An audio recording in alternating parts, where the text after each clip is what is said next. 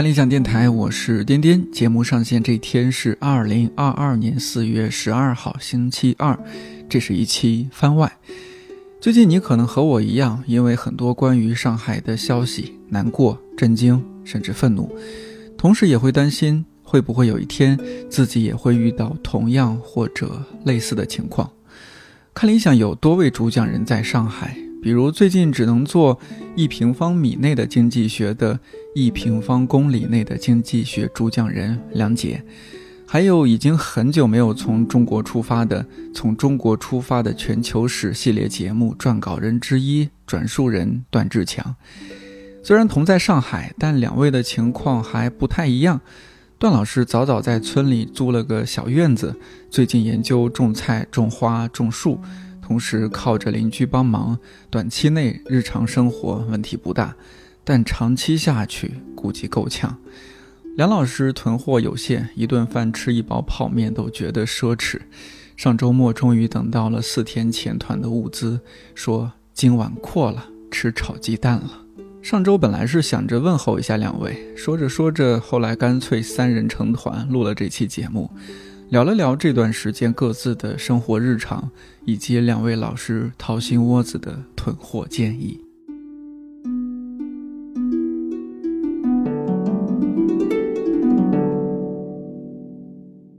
什么时候开始就进入现在这样一种状态呢？就是我都没有反应过来，突然有上海的朋友和我说，封锁起来了，隔离起来了，菜买不到了，开始抢菜了。赵老师什么时候开始的？我是慢慢过渡的，因为去年大家就有很多消息说，呃，因为奥密克戎原因嘛，所以今年上半年会比较难过，呃，所以呢，我一直有思想准备，这是一个。另外一个呢，这个我在村里面，因为我搬过来的时候是冬天，就是春节前，那么地里呢，就是我自己种什么呢，也还来不及出产，然后基本上。青菜要么我到街上去买，要么邻居呢就送我一点啊。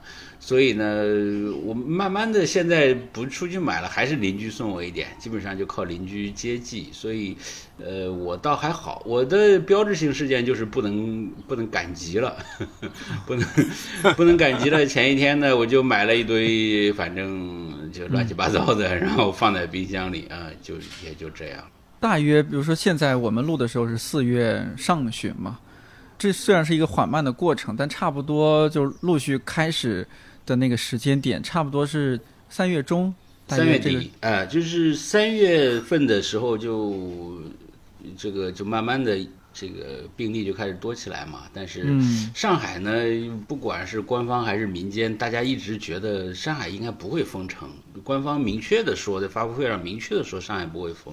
对。然后呢，还叫大家不要去抢嘛，不要去囤菜啊。然后呢，就是浦东封，浦东封就是三月二十几啊，二十八号还是几号？总之就是差不多那那几天。嗯。呃，我住的地方是跟浦东一块儿封掉的，封了就是不能去赶集了。但是即使封呢，包括我还有幼稚想法，就觉得因为他说了解封日期嘛，嗯，我想四月四号。解封，对，我想解封呢不一定能按时解封，但也不会拖太久吧，嗯，呃，所以是，哎，对对对对，所以就是这种想法，我早知道我就把那超市里的冻鸡腿都搬空了，呃，但是可惜。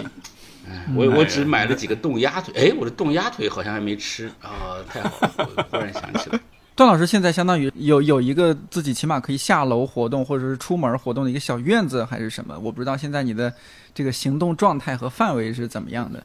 呃，对我有一个租了一个小院子，所以可以楼上楼下院子里。其实我们现在的要求是逐逐步出村儿。就是 呃，太幸福了，因为太幸福对，因为我村儿没有病例吧，我村儿没有病例，所以我们是属于什么管控区，就是属于第二等级的那个那个哦，对区域。对，然后呢，村民呢，邻居们呢，一个是还可以照样种地，呃，还可以照样下地种菜，但是他们也着急，因为那个卖种子的、卖化肥的都没有开门，所以只能对，只能先维持吧。呃，然后呢，就是大家在院子里活动一下，种种菜，浇浇花儿什么的，这还好。所以我，呃，活动空间倒没啥变化，因为我原来住在这儿，也就是院子里，我也不到处，嗯，就是乱跑，跑到人家菜地，对最多散散步。这个所以我是比较幸运的。是啊是啊，就我都记得很清楚，是三三月二号星期三，因为我早上上课，然后这个第一节课八点钟，我我就我就到学校去上课，然后上完第一节课，然后学校的其他老师给我发短信说我们学校封闭了。就是 如果我是这个第二节课来上课的话，我可能可以逃过一劫。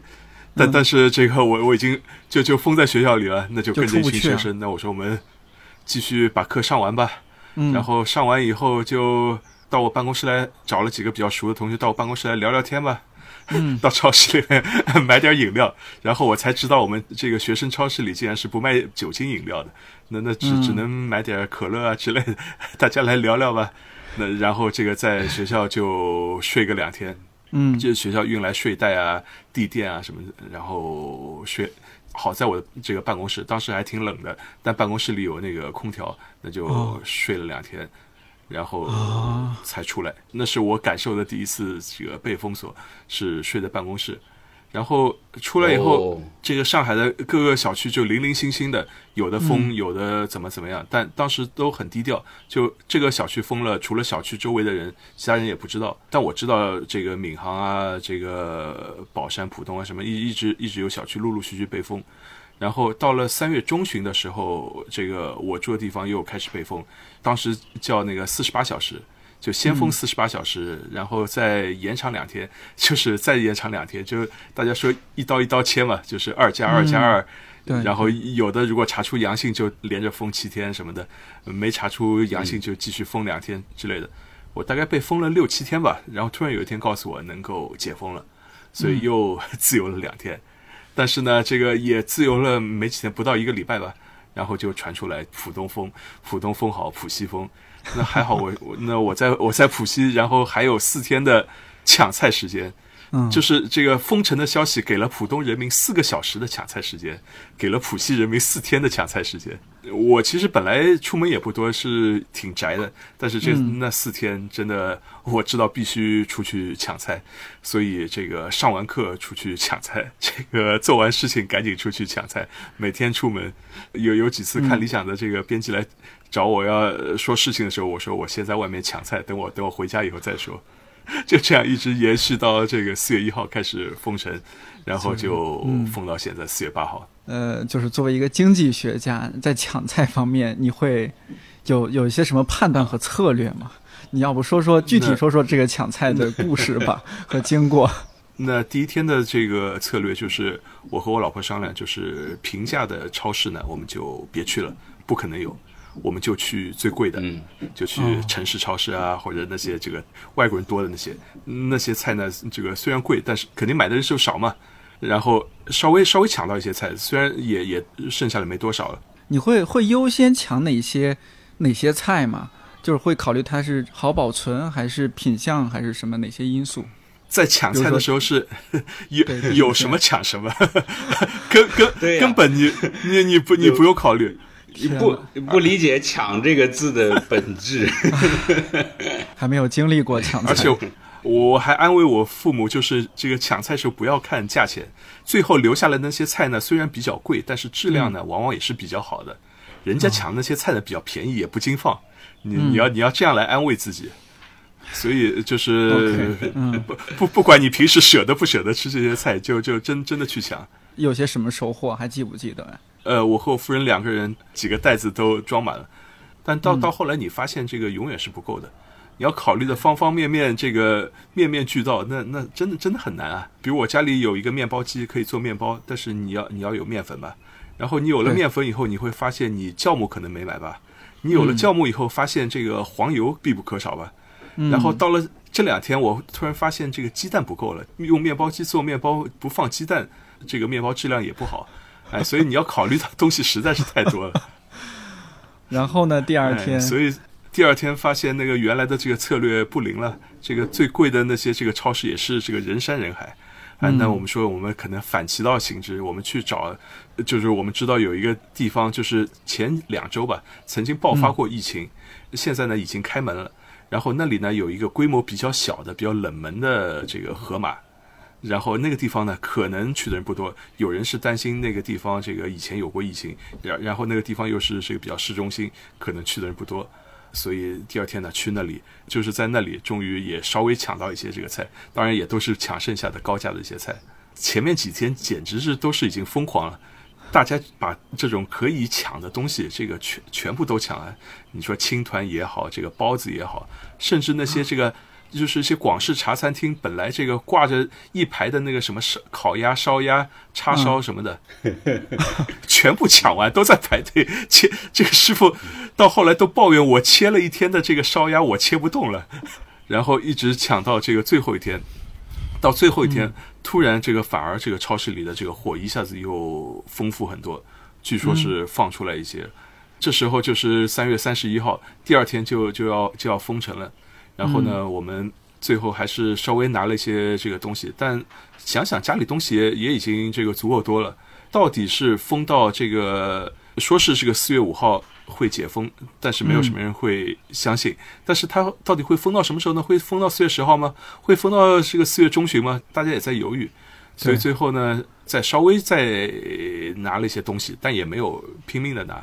所以到现在其实也会有些后悔啊。我当时，比如我再多拿两包薯片呢，多多拿两瓶酒呢。所以这个没办法，这个预期其实你是一直在这个改变的。你每一天你的对于未来的这个形势的判断都是不一样的。对对，就住在上海的人有一种幻觉，就是总觉得上海不会到哪里去吧，就是再差也不会差到哪里去。呃，对，所以觉得应该也不会有很大麻烦。但现在事实证明是这样，所以各个地方的朋友们应该都有心里都有点数吧。哎，段老师，你这个院子里面现在种了哪些这个花花草草和其他一些植物啊？这个 我院子很小，有我种花就是种了点什么郁金香，然后还有一些没出来的什么蜀葵啊，就这种 乡土花卉，呃，月季啊，这都是乡土花卉。树呢，我种了几棵，那树都指望不上啊，什么樱桃树啊、桃树啊、柚子树啊、石榴树啊，我还种了一棵花椒树，我甚至还种。对，我还种两棵猕猴桃啊，这都是 指望不上，短期 内不对，哎，指望不上，远水不解近渴。然后，呃，菜呢，我种了呃一些呃芋奶，就是这里特产的一种比较小的那种芋头，口感很好。种了些土豆啊，这两种呢都在就是刚发芽，然后我还种了一行那个魔芋，但是呢，呃，不知道跟这里的水土是不是合适，所以也不知道能不能长好。嗯，我还种了鸡毛菜，哎，那个长得应该很快吧？我。哎，对，我今天中午去巡查，已经长出四个叶子了，估计再有一个星期就能吃了。现在如果把我那一畦鸡毛菜全都拔掉的话，应该可以炒个半盘儿。对对对，我我还种了点莴笋，但是种的比较晚了。呃，莴笋现在也有四五个叶子了啊。然后种点香菜，种点小葱，这都很小很小。种了点四季豆，现在刚开始爬架。然后还有种了几棵西红柿，现在长了有一拃高吧，嗯，然后还种了几十棵向日葵，向日葵长得挺好的，有一尺高了，差不多啊。还然后就是还有草莓。段老师，你这是重新定义了什么叫小院子？我怎么听起来像个庄园？就是，就是每样少每样少种一点嘛，我都是数着棵种的，比如说我四季豆就种十棵。嗯，然后土豆我就种三十颗，然后芋奶就种四十颗，嗯，这我都是数着颗的啊，所以就是种在一起玩的。还有玉米，对了，还有玉米哦，还有玉米，哎，玉米也 还有毛豆，还有毛豆。那些种子是之前就买好了是吗？种子有些是我买的，有些是邻居给的，邻居前几天给了我一些。哎，我们还种了花生，我这里邻居超好。我们邻居阿姨呢，她看见我们，她说：“你们为什么不种花生？”然后呢，阿姨拿着花生种子，拿着工具，拿着地膜，然后帮我们。把花生种了下去，就所有的东西都是他的，然后我们在旁边就在那里看着他 帮我们种下花生，所以这个我是比较比较特殊的，不代表上海上海市民的一般 情况。村里有村里的麻烦，这里要出去是比较麻烦。然后，呃，你比如说各种，你如果有复杂一点的需求，嗯，你比如说你需要药啊，或者是别的，可能相对来说，哎，反而没有市区那么容易解决，方便一些。嗯，那所以各有利弊。这个，哎，对，各有利弊，这个都要观望一下。对对对对，不能盲目乐观。段老师会不会再发展下去？你应该会把那几棵花儿，让他们腾出地方来，多种一些块茎类的植物。啊，不会不会 不会，嗯。这这几个花儿就像上海人的绿叶菜一样，是我们仍在过正常生活的精神象征。哦，不能把花也铲除了，哎，嗯，把花也铲除了，这个这样的人生就不值得过。明白了，这有点像多年前那个故事啊，就是他住在医院里边，看到那个医院院子里面有棵树，然后有最后一一片树叶，只要那个树叶在，他就能很好的活下去，是吧？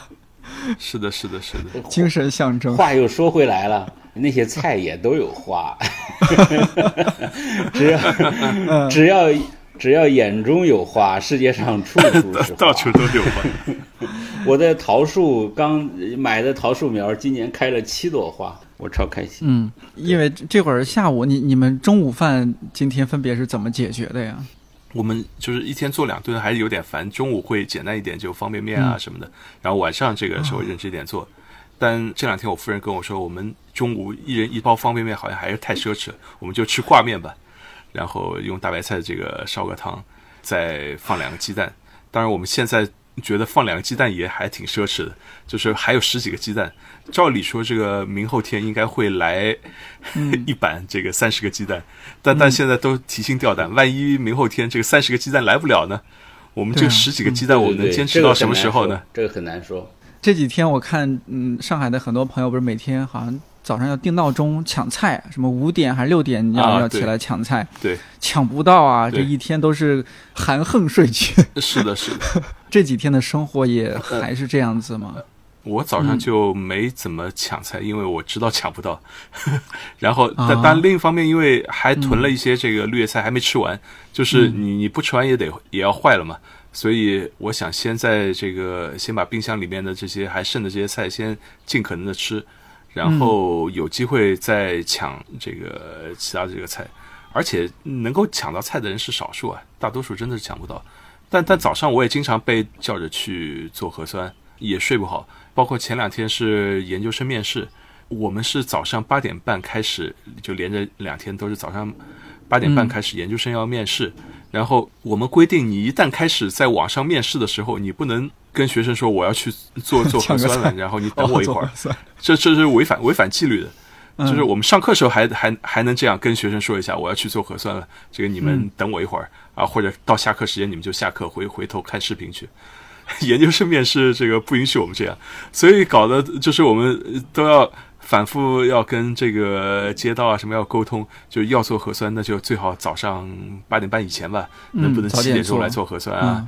或者中午做核酸，但但也不受我们控制啊，你也不知道人家什么时候来做核酸，所以其实也都是搞的这个提心吊胆。学生们现在抢菜，嗯，学生他们也只是在宿舍是吧？我我跟一些学生沟通，我觉得他们也挺惨的，就是已经在学校里面关了一个月了，最近还陆陆续续不断会查出这个阳性。然后以前学生当中没还没有什么阳性的时候呢，还能在至少在校园里走走吧。我们校园虽然差，但好歹还有些树啊，有些绿化什么的。但现在起码是户外，哪里都不能去了，你只能待在宿舍。宿舍都是四人一间，然后大家都要上网课。那你看着我，我看着你，从早到晚坐坐在床上，坐在寝室里面这个上网课，这个效率这个可想而知。然后也不能出去吃饭，然后学校会给你送盒饭。所以很多学生的这个心情实在是非常非常的这个苦闷，就就我我完全能够理解。上到一半，有学生要跟我说要去做核酸，哎，我说你们要去做，你们就自己去做，也不用请假了。不要说你们要做核酸，说不定我也要去做核酸。然后这个反正这个来不及讲的没讲完的，这个大家回回去这个看这个各种视频吧。所所以所以目前就就只能只能是这样了。段老师这边呢，给学生上课什么也是肯定是网上嘛？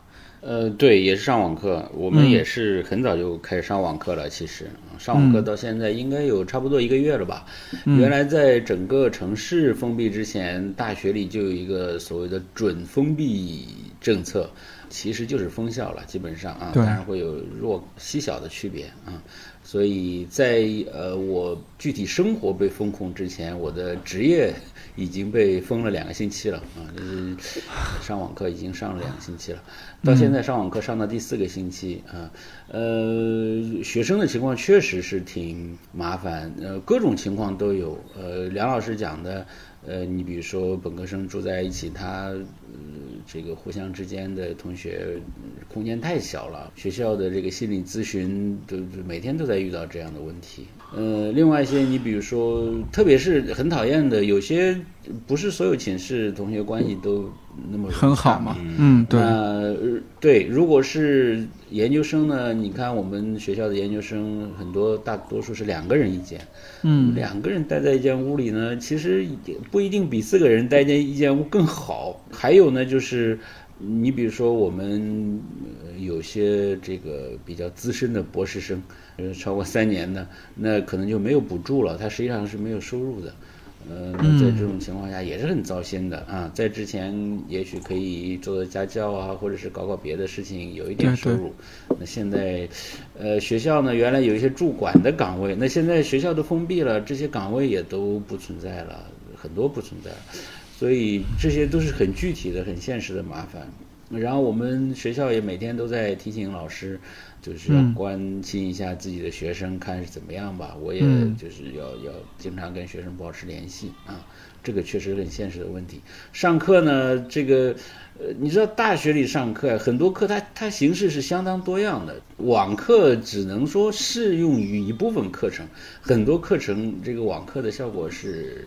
非常糟糕的。对对，你像我现在，我这学期上一门文献课，本来我们这个课很简单，就是呢，这个给先给大家讲一下文献概貌某一类的，然后让大家到图书馆去翻翻翻翻翻，你翻两天，然后回来课上报告一下你翻到了啥，其实是很简单的。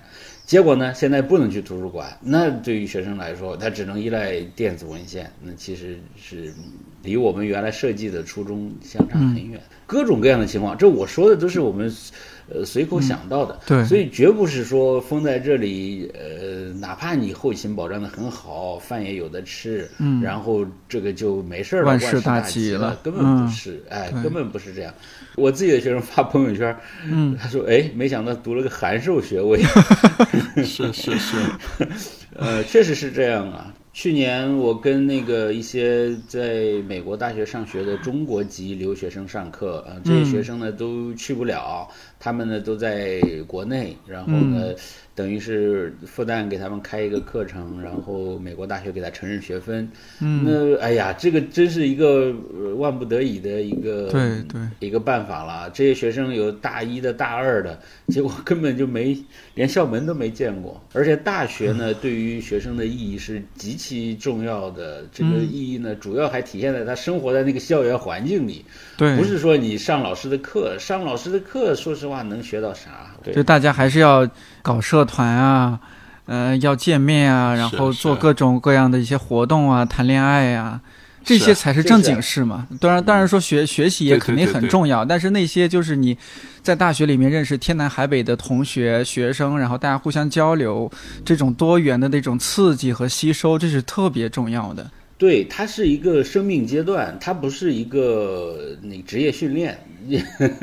现在呢，我们好像把所有的人，那些做生意的人做生意，除了他要赚钱，那也是人家的生命阶段呢。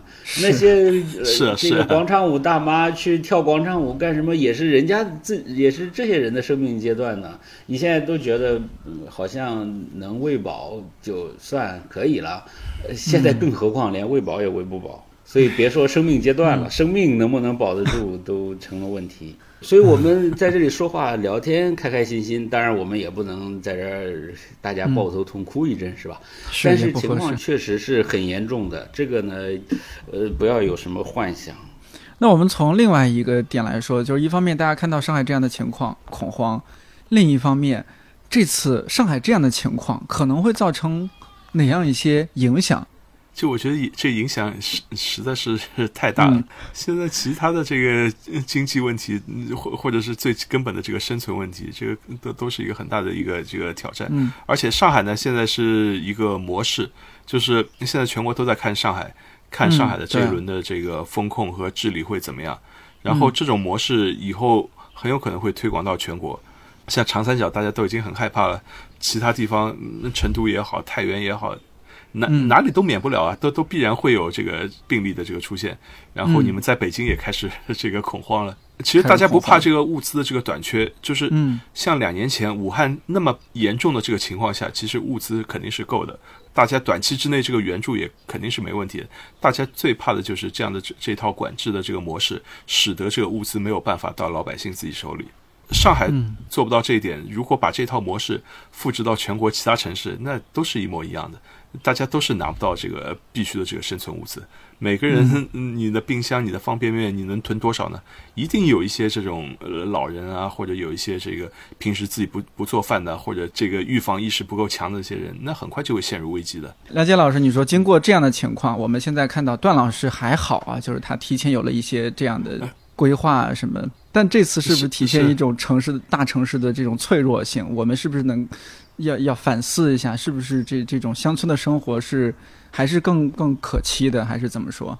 乡村有乡村的这个这个这个脆弱啊。对于一个大城市来说，如果没有被这么严格的这个管控，它碰到一般的这个这个冲击，其实城城市是有很大的活力，有很大的这个弹性的。本来呢，这个城市它内在的这个运作的这个机制是极为复杂的，然后城市和乡村也有非常密切的这个联系。但是呢，现在用，哎，这个又很强硬的切断了啊，很强硬的切断了这种联系。是是是，我觉得城市当然还是 城市，永远是人们追求的这个生活方式。我觉得，我觉得这个其实是避免不了的。你说你还得读大学吧，嗯，或者你还得看电影吧，教育、医疗这些，嗯，对啊，对啊，你一定有这个更高的一些生活的一些追求，是很多的追生活追求只能在城市里实现的。因为现在，比如说上海展示的这种脆弱，它是一个 能说它不太常规的脆弱，或者说它是一个非正常的脆弱。对，我觉得即使是经历了这样的这个 这么惨烈的这这这这次疫情以后，嗯，呃，我觉得上海仍然是有吸引力的。放在这个中国这些城市里面，我觉得北上广这些大城市的吸引力仍然是非常非常强大的。而且我怀疑，在未来年轻人会更多的涌入北上广。就是在疫情以后，更多人要考虑经济的问题，考虑生活的问题，考虑吃饭的问题。那么，如果要解决吃饭的问题的话，可能还是得去北上广这样的大城市。我去年还想在节目里面探讨一下，就是这种，呃，所谓的人人都是孤岛，或者说我们人与人就像是群岛一样的这样一种关系，各自在各自的世界里，甚至大家文艺的说法说人与人的悲欢不能相通。但是，就拿上海这次的情况来看，呃，一开始大家是懵的，没有想到哦是这个样子的，然后逐渐逐渐，大家这个邻里之间呀，什么可能会有一些新的大家认识啊，互相帮忙啊。我看到有有朋友他就，呃，发出来内容，他就说，呃，平时不认识的，从来见面都不打招呼的邻居啊，因为这次这种疫情被困，哎，大家熟络了起来，啊，互相聊聊了起来。呃，听到了更多的故事，大家愿意互相倾诉什么的。上海这种情况会不会是一个契机，让大家重新思考这种算社区吧？这种社区或互助或者是社区关系？我记得一个是一个社会学家叫齐美尔，他就说过，很多年轻人到大城市就是为了不要跟邻居打招呼，就是希望一个人都不认识。对呀，对呀，我我认识很多年轻年轻人，真的就是出于这个这个理由，就是在在老家，这个父母天天催婚。到了大城市，谁认识你啊？谁关心你结婚不结婚啊？这那一下子感觉就就就自由了。对，而且到了这个大城市呢，你可以选择你想认识的人，是吧？就是我觉得像像我跟我的邻居也不怎么认识，但我跟段老师其实距离也挺远的，也没见过几次，但不就认识了吗？你可以选择你想认识的人。但是呢，这一次呢 是这个强迫这个大家哪里都不能流动了。然后你不能出小区了，真的能够互助的、能够交流的，那也也就剩下邻居了。在跟邻居的这个接触当中呢，有开心的事情，是吧？也也有不开心的事情。然后邻居 邻居有好有坏啊。我我有一个很好的一个朋友，他昨天就在发朋友圈，他觉得他终于这个加入这个业主群，但是看了一天以后，这个愤然退群。他觉得这个他这个群的这个业主这个素质太差，说话也没有礼貌，然后这个对待别人啊，对待居委会啊什么的，这个反正态度啊、情绪啊各种都非常糟糕。所以他就说啊，这个我情愿这个买不到菜，也不跟你们这些人在一个群里。这简直就和那个 博伊舒淇一样啊！就是我情愿饿死，我也不跟你们在一个群里。我我觉得很好，这也是一种 这个我很欣赏的人生态度。所以，所以你的邻居可能有各种各样的邻居，像段老师的邻居可以帮帮着他种花生的这个邻居，也有你这个看看不上的这个素质很差的邻居都有可能。所以这种可能也是一种呃短暂性的、局部性的现象，它不可能说因为这次就是一个很好的契机，从此以后，哎，大家开始注意所谓就这几年大家聊的说重建附近啊，或者说重建这种社区的一些关系啊。因为大城市的最根本的特点是流动性很大，对，所以它不像这个老小城市或者怎么样，大家这个几十年这个都都不变。现在大家的这个城市的这个拆迁啊、动迁啊。整个这个上海在过去的这个二十年里面，这个天翻地覆的这个变化，我们在节目里其实也都讲过。其实可以呃问一下这个听众，有多少人现在还住在自己出生的房子里？我觉得这个比例是很低的，甚至就是你一辈子就待在你这个你出生在这个房子里面，你在这个房房子里面待一辈子，你就没怎么换过。那我觉得这个概率真是可以可可以可以低到这个忽略不计。对，所以不管是由于你主动的选择，你到其他城市，你到其他的国家，或者你到这个一个城市其他社区，还是你被动的，你这个地方拆迁了，或者怎么怎么样，或者是你自己没动，你周围邻居动了，这这一切都使得你要跟这个邻居啊什么要保持这个长久稳定的关系，我觉得这是很难的事情。所以我觉得原来上海的这样的。环境或者大城市共有的这个这个相对保持一些距离的这个环境，其实也挺好的。也蛮这样对于一些这个更注重隐私，然后对于个人的这个生活习惯也给予尊重，然后对于女性啊或者对于比如说 LGBT 人群啊或者怎么样，其实也有更多的这个包容性。我觉得其实也也是一种挺好的一种城市文化。挺好的，嗯，万人如海一身藏。对对对对，这就叫大隐隐于市嘛。对对对，大隐隐于市。对，就是呃，邻居呢，它本身是一个地缘性质的关系嘛，就离得近嘛才是邻居。呃，城里的邻居呢，其实平时也看不见。呃，跟我现在在村里不一样，我现在村里我我就是必然每天会看到邻居互相看到，然后。呃，说两句话还是要怎样？还是要打打交道啊，什么之类的。所以邻居和邻居的概念也不一样。对，呃，虽然我完全赞成梁老师说的，其实城市的魅力就是你可以不被迫的放进一个呃人际关系圈子里头，是吧？嗯嗯，部分的是这样。呃，但是虽然不一定是邻居，但是我还是觉得大家得多就是建立一些呃这个社会联系。那不一定是邻居，也许是共同爱好或者共同的圈层，或者是同事，或者是别的。不管怎么样，呃，就总之呢，是大家要多认识点人，有点朋友啊，这样真的，呃，平时呢看不出来啊，真要到紧急情况的话，其实多认识人是是意义是不一样的。就哪怕是大家互相打打气，互相安慰一下，哎，你也感觉到。呃，我记得以前有位作家写过一篇散文，意思就是说，呃，他在以前的那个城市里待着，就像牛和牛想待在一起一样，他也想和人待在一起。对，其实就是这种，其实就是这种基本的这种就是互相慰藉的感情需求吧。这一点我觉得也挺重要，因为有时候呢，特别是对于一些就是。看书比较多、想问题比较多的朋友来说，可能呃人际关系很多时候被想象成一些各种各样负面的情形。嗯嗯，呃，其实以人际关系跟世界上万事万物都一样嘛，也有很好的，也有很糟糕的。哎，我给你讲个有趣的有趣的事儿。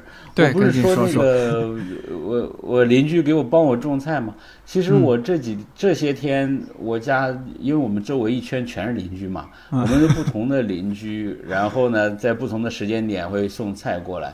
我们旁边邻居，呃，他院子里种的就是好多菜，然后他可能估计我们 差不多了，然后他就砍两颗 莴笋呐，呃，砍两颗白菜送过来。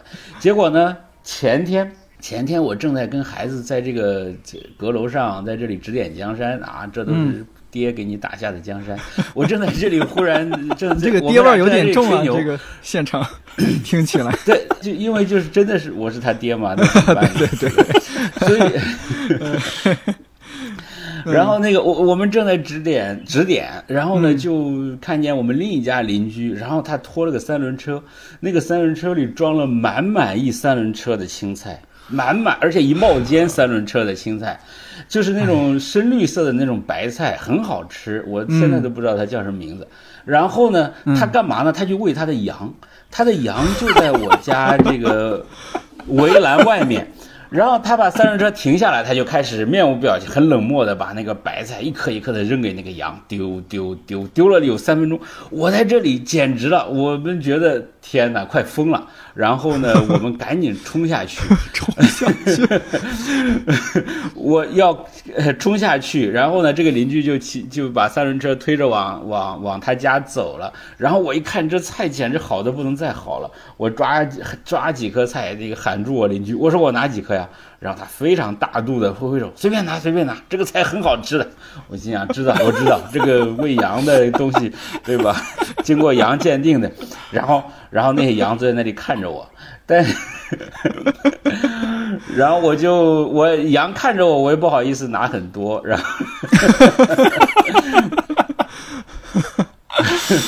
古有什么虎口夺食，今有我段志强羊口夺菜。然后我就，呃，对我跟我女儿就抱了几颗菜回去了。我回头把我抱着菜的照片发在群里头啊。好的，好的。现在还没吃完呢，已经吃了三天了，现在还在吃那几颗菜。但是，但是还是我必须也得先说，还是羊吃的多啊。大概羊吃了有八分，我吃了只有两分而已，所以也不算太对不起那个羊。这羊吃的不是白菜，现在在上海羊吃的是爱马仕啊！是啊，是啊，是啊，对呀！天哪，这个这个羊就是你现在现在去看那个羊，就把那个嫩叶子吃完，然后那老梆子就丢在那儿，羊也不吃，简直气死我！梁杰老师作何感想？没有什么感想，没有感想。梁老师内心毫无波澜，哎，已经佛了。那天那天我和因为是那天先和梁杰老师聊起来，我就问候一下梁杰老师说现在就是还好啊，能吃上能喝上，反正这个生命保住了，但是这个心理非常不健康。嗯，我 是我觉得这个这可能是最近几天，包括接下来，尤其上海的朋友面临非常严重的一个问题，就是心理问题。段老师，你最近做快乐书单啊？虽然我们大家同事什么 都知道哈，段老师是这个比较开朗豁达之人，但是再开朗豁达，你说遇到这种情况，我很难不相信您也是努力支棱着才陆续把这几期快乐书单 做完的。要不您您说说您这个最近做快乐书单的心路历程吧？这个我这些天都处在一种精神分裂的状态当中，虽然我自己还好，但是我也有问题嘛。刚才讲了，不能封得太长，封太长了，我也是相当麻烦的。嗯，那另外一方面就是就是朋友们整个上海市区的整个的状况都不是特别理想。嗯，所以着急是肯定的。我在此首先建议大家，如果你是生活在上海，当然你每天要关注这些消息没问题。但是如果不在上海的话，每天定期关心国家大事。就不要呃在这里一天二十二十四小时挂在网上，然后时不时的刷一下，那样的真是亲者痛，仇者呃叫什么？亲者痛，仇者快。嗯，就是好人们要保存自己的力量，保护好自己的情绪，每天可以固定的安排一段时间，在不影响吃饭、不影响睡觉的时间，然后在一天情绪高点，比如说早上十点钟的时候，然后看一个小时，了解一下这些事情。嗯，这个确实是挺重要的。呃，我自己呢，一方面是我，当然我自己状况相对来说还是比较轻松了。呃，另一方面呢，我也时不时的提醒，就是就像生活当中还呃需要有点花一样。那么有些事情呢是时效性的，有些事情是超越时效的。就是现在你面对这些具体的情况，当然它是一个具体的现实的问题，肯定要打击十二分精神去应对它。但是如果应对有余力的时候，那生活还得继续，即使疫情永不结束，即使疫情永不结束，生活也还得继续。所以生活继续就意味着什么呢？就是我们生活不全是这个疫情，即使生活在疫情当中，所以。我非常呃有意识的在回避在节目当中讨论，呃，有时候实在忍不住说上几句吧，嗯，但是我尽量回避讨论这些呃发生在眼前的事情，就是觉得我们到底能不能在比较糟糕的环境当中保留一点超越具体生活的东西呢？嗯，这个东西不会很多，不会很多，不会很大，但是不能没有。如果我们连这东西都保不住的话，那可能真的是非常糟糕的情况了。所以我基本上完成基本生活需求之后，我还是可以坐在这里，呃，回去慢慢的看看书，然后，呃，并且把我觉得好玩的传达给大家。希望是这样吧。你看人家伦敦大轰炸之后。对吧？图书馆还有人看书呢，我们这跟伦伦敦大轰炸还是有点距离的，还是有点距离的。嗯，所以所以呃，现在啊，远远不是到最糟糕的时候啊。现在呢，不妨就把它看成个预演，看成个历练，就是在没有经过生活磨砺、生活磨难的呃生涯。可能呢，将要遇到新问题的时候，那么我们是不是有可能，呃，能兼顾那一点儿，对吧？就是心里的那一小块花花，也是挺重要的。嗯，也挺可能你到最后发现，嗯。也许有时候你是靠土豆、红薯活着的，但是也许有时候最后就是靠这个心劲儿活着的。真的，真的，你要说我从历史当中学到什么，可能这个真的是从历史当中学到的。梁杰老师，你最近几天还可以看得进去书吗？因为平时还有很多活儿啊，要上课，要写文章什么。在开始几天，我也想着，那正正好趁这个机会多看点书啊什么的。但后来坚持了几天，后来发现这个效率很低，也确确实看不进书，所以我就躺平了。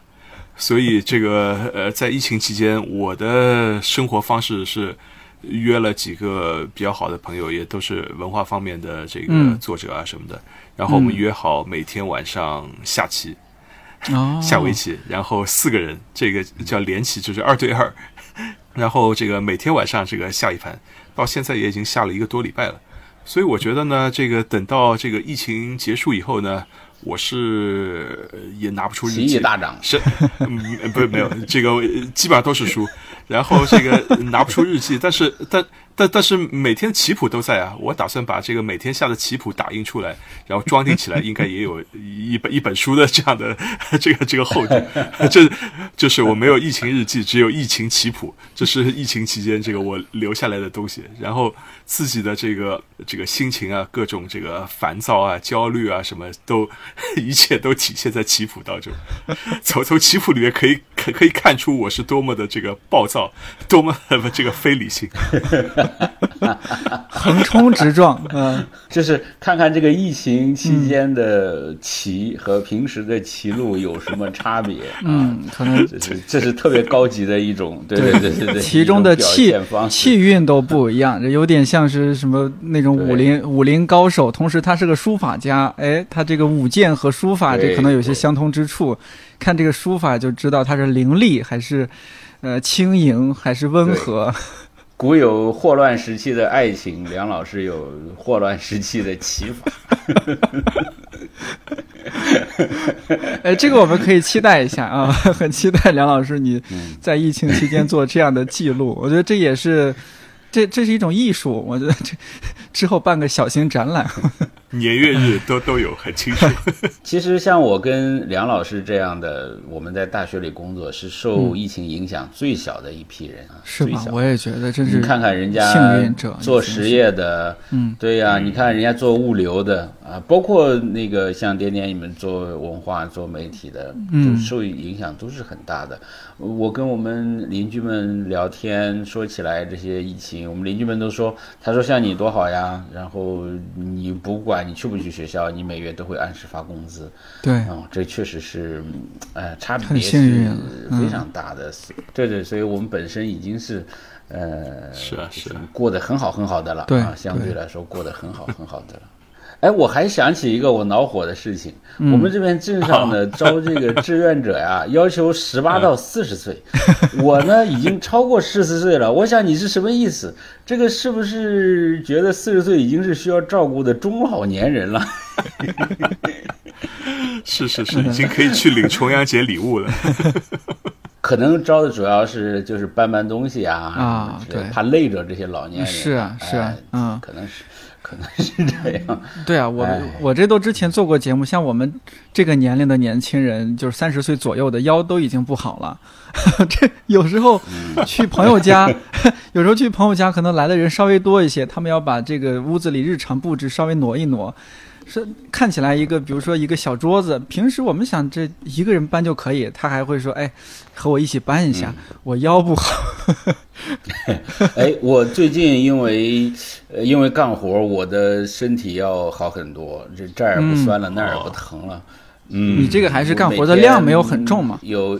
对，没有很重嘛，每天就一个小时。你是休闲式的干活，不是说真的靠这个养家糊口。就是意思一下，干干体力活，精神状态也好很多。嗯，对，大家如果被封闭了，我也强烈推荐，就是干干体力活，整理整理东西啊。在家里怎么干体力活？哎哎哎，家里有很多体力活，整理整理书，把书重新整理一遍，对吧？然后古有陶侃搬砖，然后。今有半老半书啊，就是啊，呃，或者是甚至把家里的家具全都放换一个位置，对吧？但是呢，这个适用于呃物资还有一些存货的时候啊，万一到时候能量都跟不上去了，就不要搞这种消耗 消耗性的活动了，保存体力为要。对对对，因为体力活呢，你你干体力活，你暂时的你就不想那些糟心的事儿了嘛。嗯，我现在最关心的，我也天天刷手机，我最关心的就是晚上温度怎么样，会不会把我的向日葵冻死？我的秋葵苗已经被冻死了，然后这这两天这天天啊，这个非常伤心，然后就关心这些具体的事儿，然后就心情会好一些。我在家也是，就最近明显就是。做家务活比以前勤快很多，就是这种反映个什么呢？就反映我这个人内心很焦虑，眼里全是活儿，全是活儿。哎呀，这个螺丝松了，我得给它拧一拧。哎，这个螺丝生锈了，我看我有没有平时的存货，我这个拿我存货一个一个对比一下，拧上去了，发现还多一截。哎，我有没有螺帽给它拧一拧一下？忙得不亦乐乎，多好啊！多好啊！这不就等于是有出口嘛，对吧？对，有有一个出口啊！这已经光在话筒前面说话已经不行了，我觉得已经控制不了。我现在在家里拖地都跟练武术似的，要哎哎扭腰，哎呀摆甩腿啊，都得是是是。拖地十八式啊，都得这样子。嗯，就说实话呢，你这个真要遇到这种情况啊，你会发现这个爱你的、最爱你的，恐怕还是你自己，对吧？自己先把自己弄好，然后其次呢，可能是邻居，或者亲戚，或者是居委会。是，对，然后，嗯，别的指望不上的事儿就先不考虑。是，哎，但是呢，这个咱们说点。更实在的事儿就是，呃，我们北京的同事，你看今天中午吃饭就聊这些囤货的事儿，呃，两位 两位已经有一些 这个经验啊，经验在这儿了。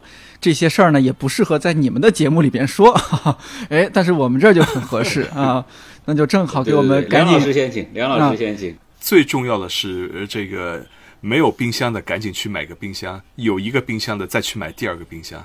就是冰箱比一切都重要，有了有了冰箱也，对啊，冰冰柜或者冰箱，然后你你你得有了冰柜冰箱，你才能把它冰柜冰箱给塞满啊。就第一步买了冰箱，第二步把它给塞满啊，这这真的是这个再重要不过的这个事情。然后在此之外，你得想你平时这个生活当中这个必须的是什么，比如说药啊，比如说卫生纸啊，是吧？比如说这个呃很很多很多你跟你生活这个相关的这些东西。至于这个食物，其实是食物的这个储备是无穷无尽的。当然，你说主食这个大米和面粉，这个这个这个你得需要。然后，但是与之相关的各种各样的这个调料，因为我在朋友圈里面经常看到有人说我这个辣椒没有了，有人说我酱油没有了，是吧？有有人说我葱姜蒜没有了。这个可能在段老师那里就不是一个事情，但在城里面，大家就是你你家里你能一般情况下你能备多少葱姜蒜呢？然后你没有葱姜蒜，就给你很多这种这个其他的那些菜，给你一些肉，你你怎么做饭呢？你也你也不知道怎么做了，是吧？所以所以这这些可能就就尽量准备吧，但但是也也也是这个还没有办法的。其他的你说这个绿叶菜，可能也就是三五天就就不行了。嗯。然后如果是这个这个新鲜的这个面包，越越是新鲜，越是没有添加剂的，这个可能三天一个礼拜可能也也也也不行了。就是只能你买一些这个添加剂多的方便面啊什么，像前两天不是还打出广告说这个就是除了老坛酸菜面，其他没有人囤嘛？就这两天还贴出广告，老坛酸菜面都贴出广告说你们可以不放酸菜啊，我这里面这个至少这个面是好的，都都都都已都已经到都已经到这种程度了。最后当然我觉得多准备一些让自己开心的吧，嗯，酒也好，咖啡也好。茶叶也好，薯片也好，零食也好，这是我的建议。呃，段老师是在是在 户外吗？我一直听到有小鸟叫声啊什么的。我在阁楼上，对，是开着窗户的状态啊。外面有几棵树。我外没有，我这个阁楼上面屋顶很薄，所以能听见。而且我外面有几棵树，树上有鸟窝，所以有几家马呃喜鹊住在那里，所以会经常在响。嗯，对，我还声音里没听到羊叫吧？我的我邻居家的羊 还天天在叫 啊，那就好，那就好。小鸟的声音特别明显，我还在脑补，我想是不是段老师现在在树下放了个桌子，然后自己躺在一个摇摇椅上边。啊，然后戴着耳机，没有没有没有，没有，我这真的就是乡村生活，就不要有浪漫想象，就到处都是土，然后各种羊、狗、鸡，就别的到处乱跑，这个真的就是村里的生活，不是这个乡间别墅。嗯，刚才梁老师说的囤货建议，我都完全赞成啊。嗯，呃，还有两条小小的意见，我补充一下，都是我自己的亲身经历。第一个呢，是可以准备一个泡菜坛子。就我在春节前呢，哎，刚买了一个春节前啊，刚买了一个泡菜坛子，然后呢，淘宝上买的嘛，还附送了这个泡菜水，两包泡菜水。那泡菜坛子呢？现在发挥了很大作用，因为青菜虽然不能放，但是你泡进去就能放了。呃，然后呢，即使你平时嘛有个泡菜坛子，也可以少浪费一点青菜，对吧？就是有一些，呃，吃不完的，你萝卜一次吃一半，呃，不错了，另外一半放着放着就放蔫儿了。其实你把它丢在泡菜坛子里。呃，而且在如果真的时间长吃不到任何蔬菜的话，泡菜其实是可以管很大用处的。嗯，而且泡菜呢，一个坛子可以泡很多呀，对吧？对，呃，可以吃很长时间，哎，可以吃很长。对呀，到时候你可能什么菜都没了，就靠泡菜 下饭，这也是有可能的。这是第一个，第二个呢，就是储备一些干货。呃，比如说干的香菇啊，我我最近呃买了个那个香菇的菌种，我自己种了点香菇，然后呢，现在把它晒成干香菇了。但是大家也不用这么费劲，就是买一些干香菇、干木耳，然后呢，别的干货，特别是什么粉条，然后粉皮儿这种东西，因为粉条这种东西呢，就是你又可以当主食，又可以当菜。对吧？它本身又是碳水，但是它又好吃。呃，这些干货呢，可以放很长时间。我们是因为我们老家出产这些，所以我们亲戚，呃，去年给我们寄了好多。呃，粉条两箱，粉皮儿两箱。现在我们基本上就靠那些东西在，呃，就起很大作用。买干货。第三个呢，就是平时可以种一些这个调料。就是调料类的植物。你比如说花盆里种个薄荷呀，呃，种点蒜呐，这是种点蒜，大家都知道了。对，种几颗小葱啊，呃，对，种点罗勒呀，什么这个什么百里香、迷迭香啊，就是你平时就当花儿把它种，关键时候可以派上用场。但是最最主要的，就是如果到时候这个。呃，物资比较紧张的时候，而你花盆里还有活着的能吃的植物，你心里会感觉完全不一样。它是 虽然你吃它也不能吃饱，对对对，但是你会觉得你还有东西和你一起活着来支撑你，这个感觉是完全完全不一样的。还有活物，还有最后其实也是，哎，对对对对对，这是三个都是针对这个个人的啊，但还有针对家庭的，因为你如果有。因为一个家庭可能有很多硬需求，你比如说需要药的啊，这个一定提前囤，别怕过期，过期就扔了嘛，对吧？嗯，对对对对。然后比如说家里养宠物的，需要猫粮、狗粮，这些都需要的。孩子有什么纸尿布啊什么的，然后呃，这个女性呢会有呃，比如说卫生巾啊什么什么之类的。然后这些一定呃，这些是硬强叫叫什么？刚需就是这些东西先打算好，哎，先打算好，然后呢，还有香香烟，香烟，香烟，对，香烟说是以物易物的硬通货啊。除去说个人享用之外，很很快就要像这个美国的监狱里一样，硬通货变成方便面了。梁老师讲过的，对对。梁老师现在这个和太太两个人中午每人吃一包方便面，吃的都是钱呐。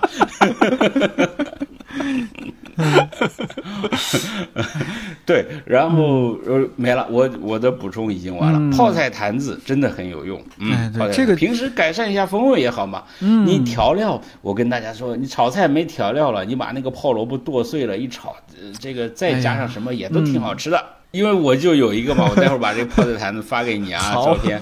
我我里面的泡的萝卜现在也吃的不太多了，但是我还有没泡的萝卜啊，还可以。还有什么？你刚才想说什么，段老师？我忘了。哦哦哦，我就是说那个，呃，种点调料的植物。我呢，前段时间有点呃搭错筋，我就在淘宝上乱买，买在买了几颗这个叫茴香菖蒲。嗯，不知道点点你知不知道？我知道，我知道。这是四川。贵州哎，经常用的，它的味道和茴香一样，但是它是叶子，是那种是。长条形的叶子。嗯，我刚好就是就茴香就没有了，但是那个茴香菖蒲呢，叶子很多很厚，很很长得也很快。我现在呢，就比如说我炒菜、炒肉什么的，我就揪两根儿，揪一根那个茴香菖蒲丢进去，效果一样的呀。嗯，而且又显得特别有品味，是吧？多好啊！啊，又有绿色，又有绿色，你看菜里又有了绿色，一举多得。就是我们囤货呢，也有不同场合下的囤货。目前的囤货其实主要是应对这个因为政策原因带来的恐慌。嗯，那真要到非常极端的情况下囤货，那完全是另外一个逻辑。你比如说，你买很多肉冻在那里，那要是没电了怎么办呢？对不对？对，所以现在囤呢，是我们是假设啊，各方面社会运行正常，然后呢，是因为特殊的。形势导致了暂时性的物资短缺，这是一种囤货方式。没错，没错。那军需罐头、压缩饼干，它也不需要冷藏，也不需要什么，但是它可能需要水，那也没办法。那那种呢是应对非常极端的、比较糟，比如说战争状态那种囤货。对，那那是另完全是另外一种逻辑。对对对，呃，但是不管哪种逻辑，我还要再安利一下，我说的泡菜坛子和干货 其实都是管用的啊，管用，管用，管用。记下了。